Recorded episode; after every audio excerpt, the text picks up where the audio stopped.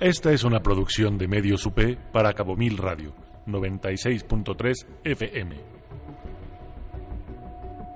Hoy navegaremos entre las dunas del desierto, veremos el Golfo Pérsico, el Mar Arábigo, las perlas, las mezquitas, porque hoy, amigos y amigas, nos toca hablar sobre el Islam.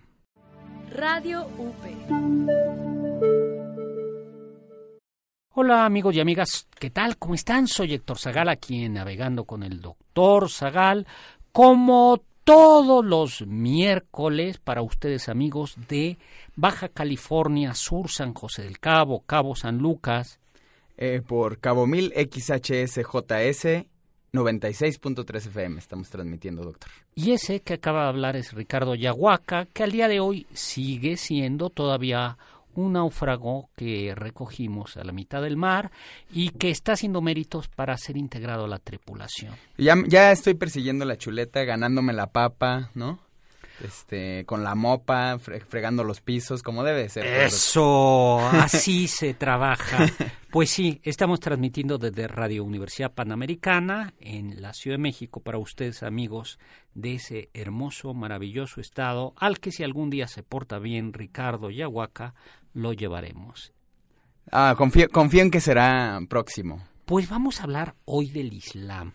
Hay que, de entrada, hacer una distinción fundamental y es que no es lo mismo árabe que musulmán. Musulmán quiere decir seguidor, fiel, adorador, ¿no? Eh, y así se conoce a quienes siguen el Islam. ¿Cuál es la diferencia entre árabe y musulmán? Híjole, doctor, se la acaba de ver. Sí, a ver, instruyanos usted. Me la queda a deber. Eh, toda. Árabe eh, tiene que ver más con un pueblo eh, y musulmán con una religión. Hay árabes cristianos, por ejemplo. Claro, claro. Y en cambio hay árabes musulmanes, hay, hay árabes cristianos. Y en cambio, por ejemplo, hay musulmanes que no son árabes. Por ejemplo, los turcos no son árabes, los iraníes no son árabes y son musulmanes, y el país con más musulmanes del mundo es, es eh, Indonesia y no es em, y no son musulmanes. ¿Tú sabías eso? No, yo hecho yo pensé Perdón, que y no son árabes. Eh, yo pensé justo que Arabia era el país con o sea, donde predominaba el Islam. sí, predomina el Islam. Eh, pero pensé que era donde más este musulmanes había. No, es es Indonesia, ¿no? Indonesia tiene muchísimos, muchísimos eh, musulmanes. ¿Tú sabes cuántos musulmanes hay en el mundo? No, Algo así como un mil millón, mil trescientos veintidós millones. Mil trescientos veintidós. No, bueno, ¿no? Eh, y uno ni se imagina las cifras de, de las religiones, ¿no? ¿no? Pues sí, es casi la sexta o séptima eh, ¿cómo se dice? La séptima mm, parte del mundo es, es musulmán. Bueno, pues vamos a... Bueno, hay algo, tú sabes que eh, como si se conoce como una religión abrámica. Abrámica quiere decir que comparten el Antiguo Testamento, es decir, cristianos eh, de, toda la, de todas las variedades de cristianismo, judíos y musulmanes comparten, compartimos la creencia en el Antiguo Testamento. Y por eso Abraham es el padre eh, de la fe. Para, para los musulmanes, para los judíos y para los cristianos. ¿no? es, decir, comparten una base, ¿no? O sea, y eso es muy este, importante. justo eh, la religión monoteísta, justo que este concepto de Dios que tenemos los católicos y los cristianos, ¿no? Aunque hay algunas diferencias. Pero, por ejemplo, como se comparte el Antiguo Testamento, eh, comparten también los musulmanes con los judíos algunas restricciones alimentarias. ¿A ti te gustan los tacos de carnita con cerveza? Sí, no, no, no. Yo todo lo que tenga manteca le entro. Pues no podrías tomar, si fuese musulmán, comer tacos de por, por, algo no soy musulmán, doctor. ¿no? Porque no, no beben, imagínate. No, bueno, ese ron, ese ron se me hubiese escapado. No, pues no, no hay. Y no comen carne de cerdo. ¿Y usted sabe cuál es, cuál es su Dios, doctor? Eh, claro, Alá. El famoso Alá. Alá. Por Alá. Alá. Y la palabra ojalá que viene del, del árabe en español, significa, ya lo comentamos alguna vez, Dios quiera. Bueno, el corazón del, eh, digamos, la profesión de fe es Dios, Alá es Dios y Mahoma su profeta. Mahoma murió en el 300, 632 después de, después de Cristo. A ver, doctor, para contextualizar un poquito, ¿sería Alá sería como Yahvé y Mahoma sería como Jesús? Eh, Una- o ah, sea, has hecho, sí. Eh, los musulmanes creen que ha habido una serie de profetas. Jesús fue un profeta, por ejemplo. Mahoma eh, es el último profeta y el que recibió la plenitud de la revelación. Ahora, para los católicos, para los cristianos, Jesús no, es- no es un profeta. Para los cristianos, Jesús es Dios. ¿no? Sí, o- claro, claro, Eh, claro. sí, es o una- sea, es una parte de, de lo que integra a Dios. ¿no? Es Dios. Es Tal Dios, cual. Tal cual. ¿no? En el- dice el Evangelio de Juan, en el principio era el verbo y el verbo estaba con Dios y el verbo era Dios y el verbo se hizo carne. Ahora vamos a, a- a contar algunas cosas, ¿no? Eh, ¿Cuáles son los pilares, digamos, del credo del, del Islam? Pues en primer lugar está eh, el primer testimonio. No hay dioses, solo Dios y Mahoma es su profeta. Y aquí viene una primera eh, diferencia entre el cristianismo y el islam. Está muy serio, Ricardo. No, no, no, estoy, estoy pensativo, estoy tratando de, de, de adquirir todos los conocimientos que ahorita usted me brinda y los que, y los que se haya pescado de Wikipedia también, doctor. Ah, no, no, no. Yo no, yo sé síguele, que. síguele. yo sé, yo sé que usted es, usted nació completo y sabio. doctor. Doy como por no, no he escuchado eso. ¿Tú sabes qué era el qué es el carajo en un barco? Este, velas? No, no, no, no, dígame. Es la parte en el mástil había un en el mástil eh, había un puesto de vigía y ahí a los marineros que se portaban mal los subían porque les pegaba el sol, el aire y además el mareo. Entonces ya tiene todo el sentido de esta frase de me lleva el. Eh, ¿no? Sí, de, eh, me mandó al carajo. Sí, sí, sí. Entonces, totalmente. no sé si entendemos las indirectas o así o más claras. No, no, no, no, bueno, ya, ya, ya me voy a aplicar, pues, doctor, ¿no? Bueno. Pero a ver, lo reto. Ah, ¿Cómo, cómo, cómo definen los eruditos islámicos el Islam? A ver. Ya, ya nos, dije, nos, nos comentó que, que el Islam se define como que no hay más Dios que Alá. Bueno, es, eh, el, el fundamento de los creyentes es que no hay más Dios que Alá y que Mahoma es el último mensajero. Pero ¿cómo lo definen los eruditos? ¿cómo? Por, a través de una serie de datos o, o qué? No, ta- tal cual lo definen como la sumisión a Dios, Ah. el Altísimo, a través del monoteísmo, la obediencia el abandono de la idolatría. Por eso es el Islam. Y por eso creo que es importantísimo esta parte del abandono de la idolatría, doctor. No, porque aquí nos tienen a capa y espada estar idolatrando. No, no se crea, no se crea. Es, es magnífica la convivencia con el doctor y... Síguele, síguele. Bueno, pues vamos a... No, aquí es solo culto al líder. Ah, obediencia. bueno, eh, pues mira, entonces vamos como al- a los pilares de la religión. Por un lado está eh, Tawhid, es decir, que Dios es uno, ¿no? Lo que tú decías. Y por eso los musulmanes dicen que los cristianos son politeístas. Porque los cristianos afirman que Dios es uno y trino, Dios Padre, Dios Hijo, Dios Espíritu Santo, un solo Dios verdadero y tres personas distintas. Y dicen eso es politeísmo. Segundo, creen en la profecía, que era lo que habíamos contado. Es decir, creen que Dios, desde Adán hasta Mahoma, ha enviado a una serie de profetas, de mensajeros. Y si quieres nada más, eh, eh, digo alguna cosa más, creen también que, eh, ese es un tercer punto, que los sucesores de los profetas, del profeta Mahoma, tienen la misión de guiar al pueblo. Y eh, también eh, creen eh, que hay acciones buenas y acciones malas. Y finalmente creen en la resurrección de los muertos y la vida después de la muerte. Y nos regresamos, vamos a un corte y regresamos para seguir hablando del Islam. Radio UP. Hola, hola, estamos de regreso. Soy Héctor Zagal, aquí navegando con el doctor Zagal. Aquí en Cabo Mil, XHSJS 96.3 FM. Bueno, pues estábamos con... Dime, a ver. A ver, doctor, que hace, hace ratito ya lo vi muy inspirado y no quise interrumpirlo, pero esto está bien interesante. ¿Cuál es la diferencia entre la Biblia y el Corán?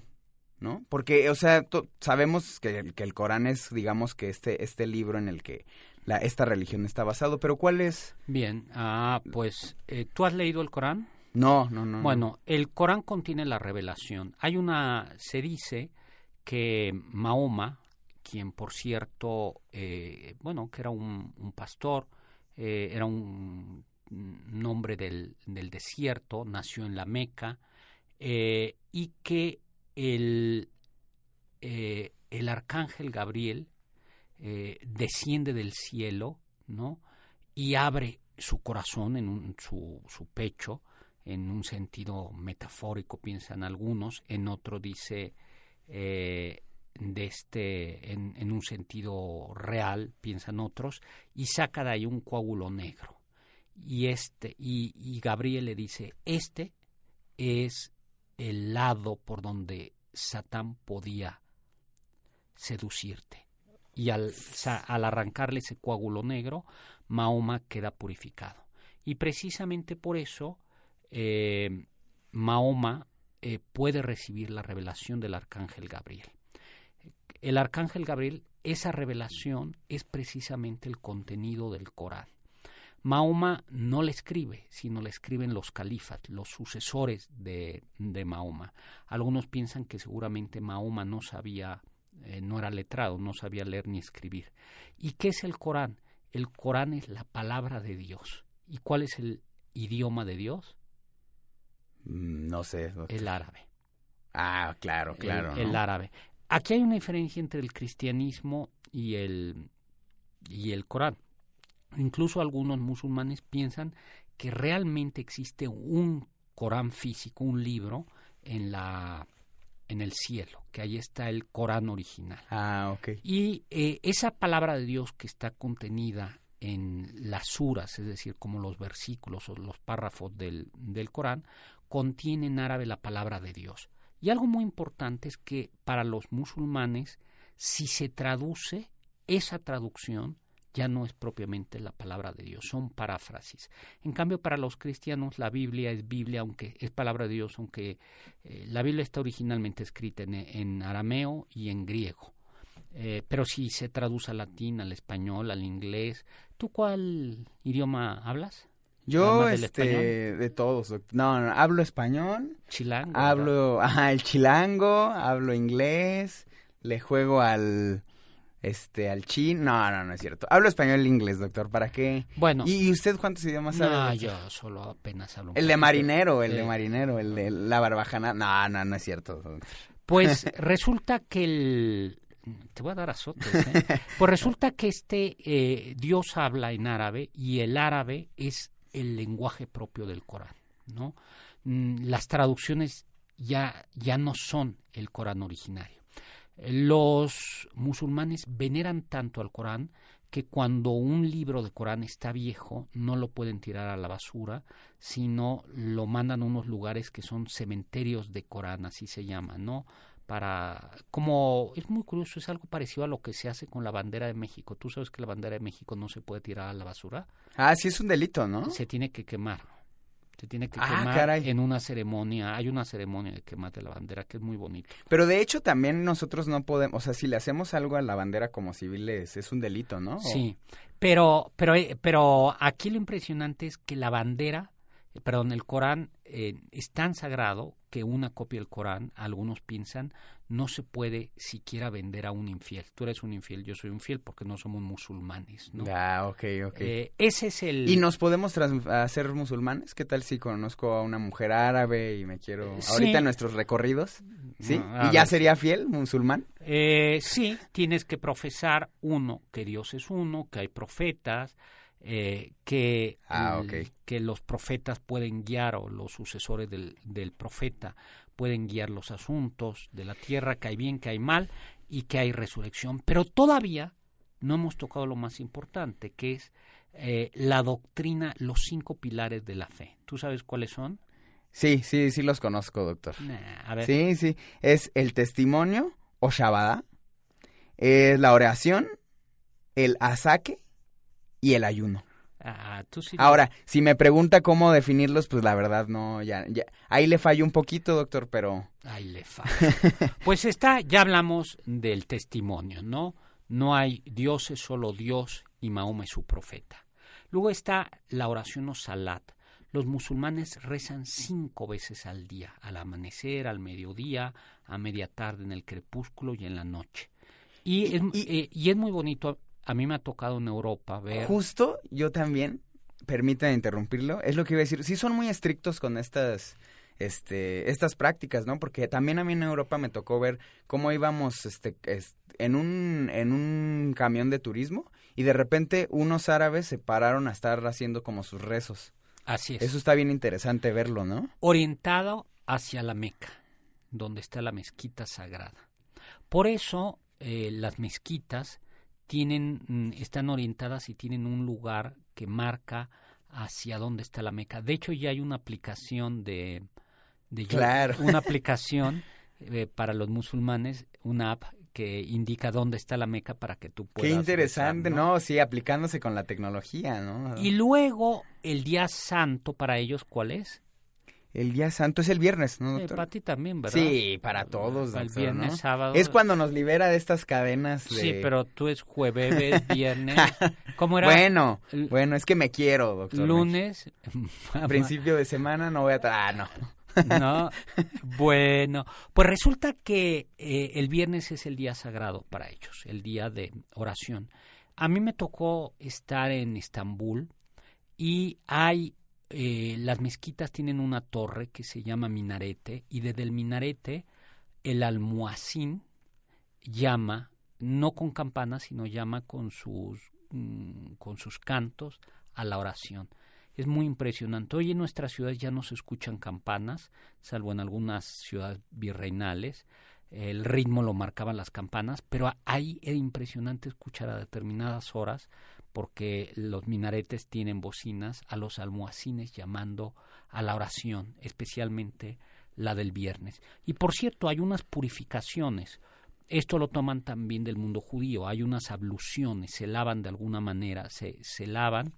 Eh, no pueden entrar a la mezquita eh, eh, al modo judío. Eh, al- ¿Te acuerdas que cuando Moisés eh, en, la, en el episodio de la zarza ardiente se le aparece Dios, le dice Yahvé, quítate los pies porque este, quítate los, las sandalias porque este territorio es santo, pues los musulmanes eh, se quitan los zapatos para entrar a, a, a la mezquita. A la mezquita. A mí me tocó entrar, no a todas puedes entrar, pero en alguna mezquita no te dejaban ni llevarte los zapatos en la mano, o sea, te Ah, pedían- caray. O sea, los dejabas en la entrada. los dejabas en la entrada, ¿no?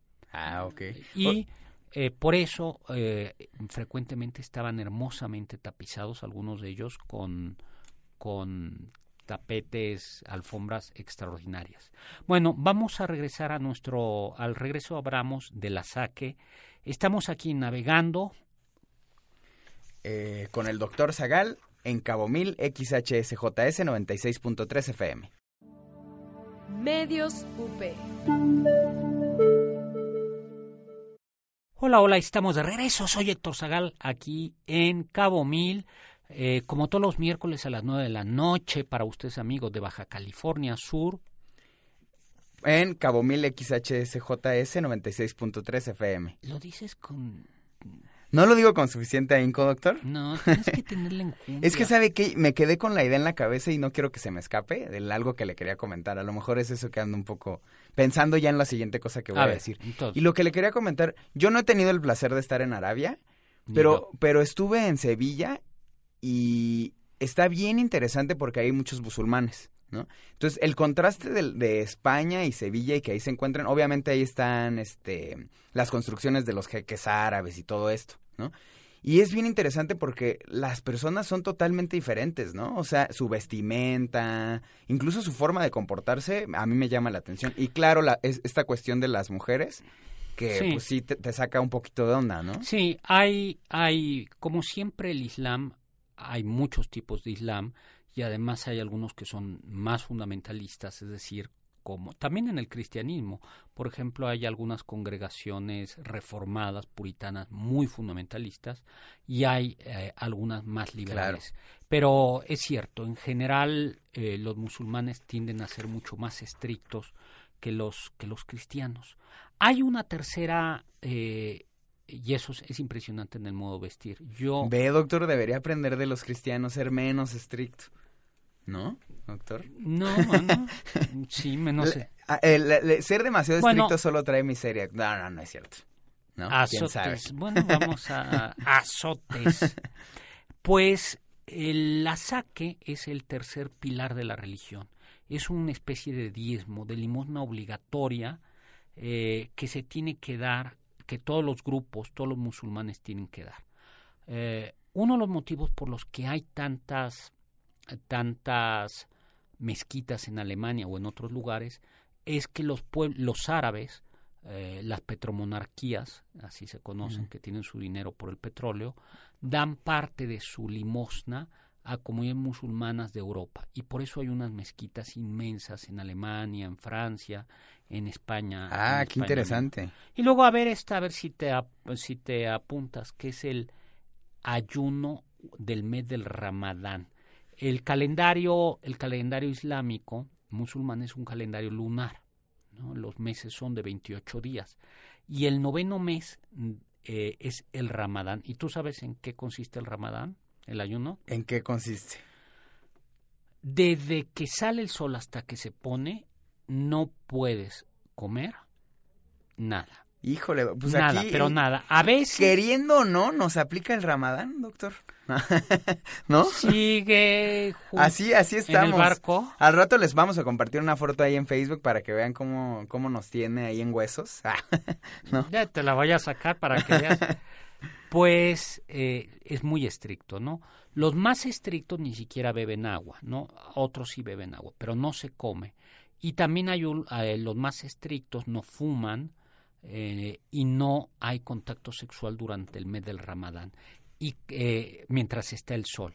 Entonces, y además depende de dónde estés, porque tú imagínate donde hay muchas horas de sol. Claro, claro. Oiga, doctor, y si estoy si estoy enfermo. Ah, buena pregunta. Los militares que están en servicio, las mujeres que están dando, que están embarazadas o los enfermos no están obligados a vivir el Ramadán en ese momento, pero sí están obligados a vivirlo después. O sea, si tú estás enfermito y no vives el Ramadán, pues te toca vivirlo en otro momento. Híjole, yo, yo me he sentido muy enfermo estos días, fíjese. Sí. Siento que debería, debería estar bien alimentado. Bueno, pues sí, ok, esta semana te levantamos el ayuno y la próxima semana. Pero si les damos sus galletas con galletas saladas con agua. aquí al mediodía. Nos hace tomarnos tres litros de agua a diario, pues aunque no querramos. Para que estén sanos. así no. Para que no se deshidraten. eh, es eh, bonito en algunos lugares de, por ejemplo en Estambul, durante el mes de Ramadán, antes de que amanezca el sol, pasa un personaje con un tamboril, con un tamborcito, anunciando, levantando a las familias para que las familias se levantan y desayunan en familia muy fuerte antes de que salga el sol. Ah, ok. Ah, mire, qué interesante. Que eso no estoy tan seguro de, de si funciona o no, doctor, ¿no? O sea, comer muchísimo antes. Pues no hay de otra, o sea, si vas a estar 10 horas sin comer, pues sí, sí, sí, sí. De algo, de algo te servirá. Mejor que nada. Ahora, tú decías, hay algún, hay un punto que se discute mucho, que es la yihad o guerra santa. ¿Tú has oído, ups, ¿tú has oído hablar de ella? Sí, sí, doctor, ha estado presente en estos últimos años, ¿no? Bueno, este los, la yihad eh, o Guerra Santa hay una discusión. Porque si bien hay textos mm, de la literatura musulmana que sugiere o islámica que hay que hacerle la guerra a los infieles, es decir, a los no musulmanes.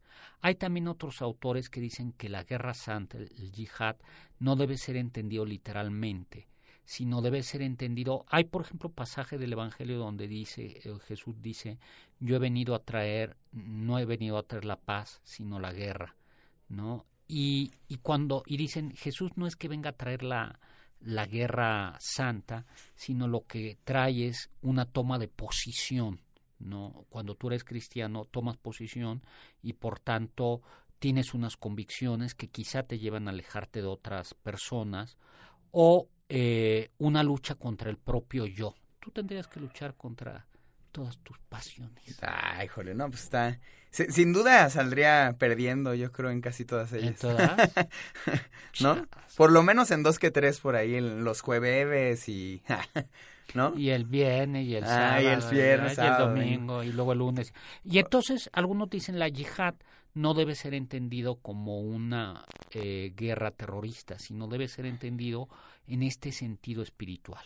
Sí, y para contextualizar un poquito, pues eh, son eh, eh, los acontecimientos que han pasado últimamente que se les han adjudicado mucho en, en España, ¿no? Estos, este, ¿en qué otros países ha habido? Uy, hubo en, sí, ¿no? en París, hubo En en, París. eh, digo en Francia, Que- en Alemania, en Inglaterra y en Estados Unidos. Y justo como traen este tipo de vestimenta árabe, como que ya se creó una conciencia colectiva un poco de que, uy, un árabe es un, este, un yihadista, ¿no? Claro, Pero pues no, no tiene que ver en realidad Hubo, necesariamente. ha habido casos, por ejemplo, en la India el turbante no es de los musulmanes.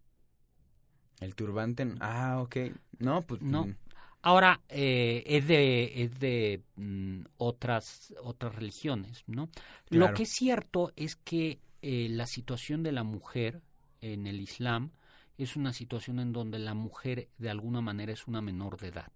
Eh, sí está permitida ser polígamo, pero Mahoma puso dos condiciones. Una, tienes que ser capaz de mantener a, a las mujeres y no solo de mantenerlas, sino de cumplirlas. Híjole. Cumplirles, o sea, Sí, no, sí, o sea, como Moctezuma, ¿no? Aventarte un buen de, de tazas de cacao de chocolatito Sí. para poder cumplirle. para poder cumplirle a, a- a las que creo, este, eh, podría mantener. Nah, no, lo peor del caso, doctor, es que yo creo que ni a, ni a una podría, o sea, fallaría rotundamente ahí siendo musulmán. O sea, ni, ni, ni a una le podrías cumplir. A una le, a muchas le podría cumplir, pero Ay, no sí. mantener. Ay, ¿no? sí. Ay, sí. ¿No? Bueno, junto, ya nos tenemos que ir, ya no nos vamos a hablar a nuestro regreso de la Shaire o Chaire, Charía, eh, que es la ley islámica. Regresamos. Medios UP en redes sociales. Escúchanos en Spotify como Medios UP.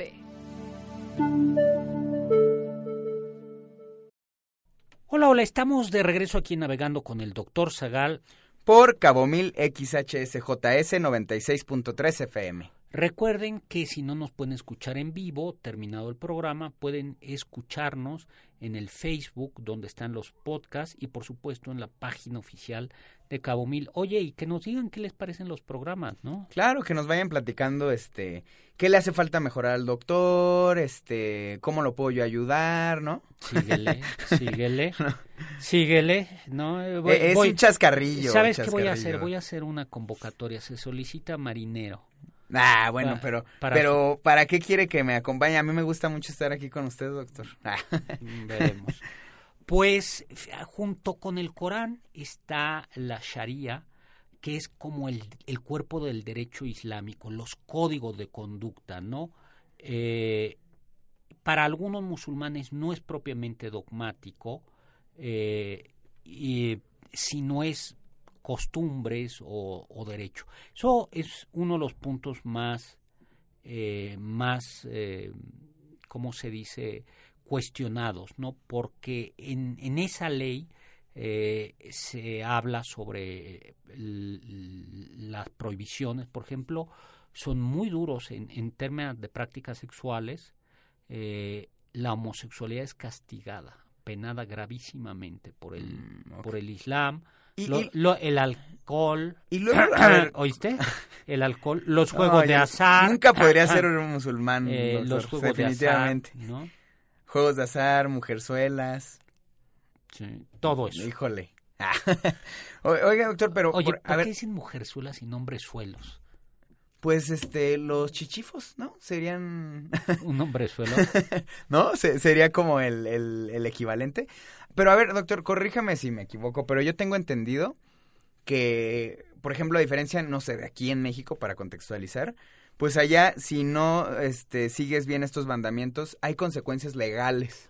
Vamos a ver, sí, es que en muchos países musulmanes, no en todos, no hay una división entre la religión y el Estado. Hay países que son oficialmente musulmanes y donde la ley, el derecho islámico sirve, eh, funciona como ley civil.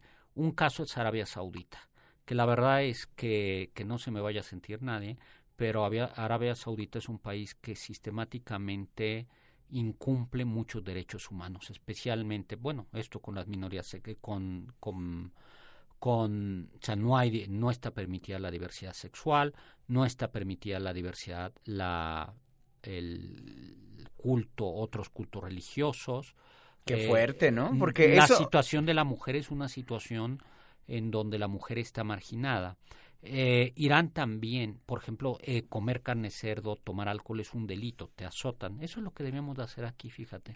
Cada vez que alguien bebe sin mi permiso, lo ah, ponemos en el palo mayor y no, se deberían más bien aplaudir esas conductas con mesura, ¿no? Con Oiga, yo pensé que me iba a decir, ya ve que por ahí andan queriendo prohibir este las carnitas. Yo dije, "No, por favor, doctor." Ay, sí. dije, "No, no, no, no, no." ¿Por qué, ¿Por qué celebrar México? Ah, y que ya ya de repente mañana musulmanes aquí todos en México. Está bien, está bien, ¿no? Se respeta. Pero a mí déjenme mis carnitas en paz. Con cerveza. pues resulta que sí hay países donde no hay esta, esta división. Hay países donde sí hay una división y es, por ejemplo, Turquía es un estado laico. Y entonces mm, en Turquía hay discotecas, eh, la separación de sexos no es obligatoria, no es obligatorio que las mujeres vistan de una determinada manera. En cambio, en el mundo, por ejemplo, en Arabia Saudita, en Irán, sí es obligatorio un, código de vestimenta para, eh, para la mujer, ¿no? A mí me impresionó en Estambul, me acuerdo que hacía un calor endemoniado. Pues estaba húmedo, húmedo, y yo y me metí, estábamos con un amigo en un congreso, bajamos por el elevador, un hotel mm, de una em, franquicia norteamericana y entra de repente un señor en shorts, ¿no? Normal, y su esposa con burka, quiere decir con la túnica negra hasta los pies y, y, no se le veía la cara, ¿no? Simplemente se le veían un poco los ojos. Y luego era muy impresionante verlos en el comedor a las chicas, a los chicos, a los a las jóvenes musulmanas, a las señoras, eh, se levantaban como la puertita de la boca, de la boca, tenían un como una puertita de tela para poder comer y tomar el, el, café eh, porque estaban en público.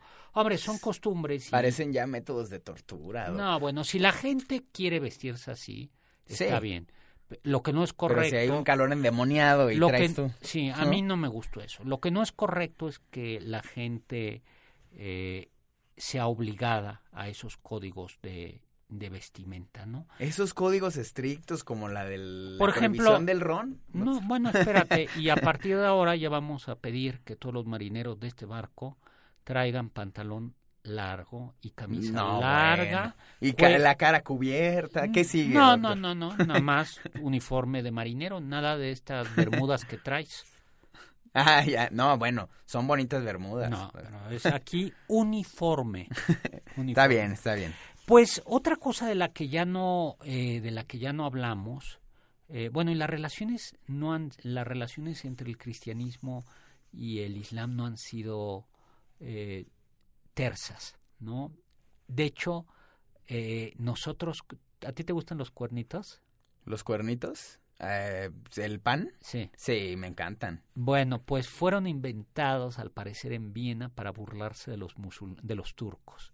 Los turcos, que son musulmanes, tenían, tienen como bandera eh, la media luna. La por eso no hay cruz roja en los países musulmanes, hay media luna roja, ¿tú sabías eso? Ah, qué loco.